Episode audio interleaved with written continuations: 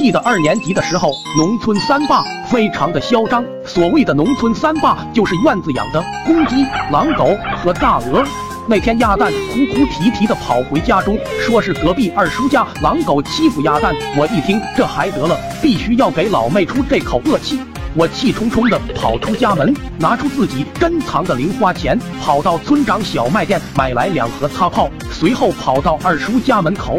点燃擦炮扔了出去，只听狗窝一阵噼里啪啦的鞭炮声，夹杂着狼狗的狂吠声。我和鸭蛋激动不已，但是好景不长，我们并没有发现狼狗没有拴住，只见它犹如饿虎扑食般扑了过来。我和鸭蛋撒鸭子就往家跑，但是两条腿怎么可能跑过四条腿？我顿时感觉一会屁股被咬一口，一会大腿被咬一口，咬得我俩哇哇大哭。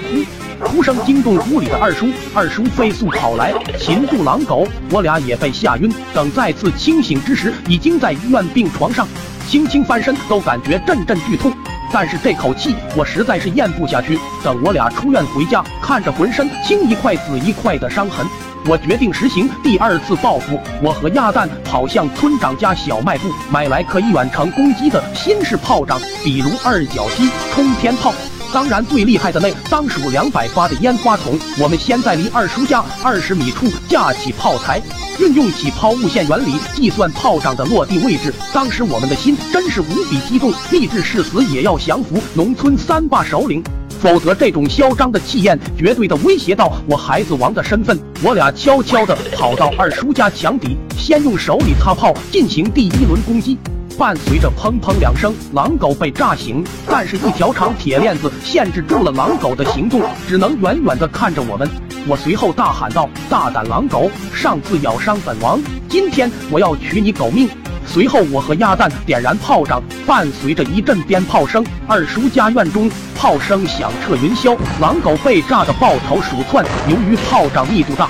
狼狗丝毫没有可躲闪的地方，再看看我俩，一阵怪笑。那一口之仇终于是爆了。剧烈的炮仗声惊动了屋里的二叔。二叔走出家门，想要结束这场战争，奈何他的喊声远远低于炮仗的爆炸声。随即，二叔也深陷爆炸现场，被炸得人仰马翻。只听二叔大喊道：“画皮，赶快停止！我的妈呀，别扔我屁股啊！”哎呦，我操！别攻击下三路啊！最后二叔一绝，一跪把狼狗抱回屋中。二叔院中浓烟四起，已经看不清院里的状况。我看时机成熟，抱起烟花筒，一步一个脚印的走了过去。我大喊道：“鸭蛋，快帮我点一下，今天新仇旧仇一并算清。”只见鸭蛋傻了吧唧的点燃炮仗，此时已经没有回头的余地。只见烟花筒犹如机关枪般，我无死角朝着二叔家院中。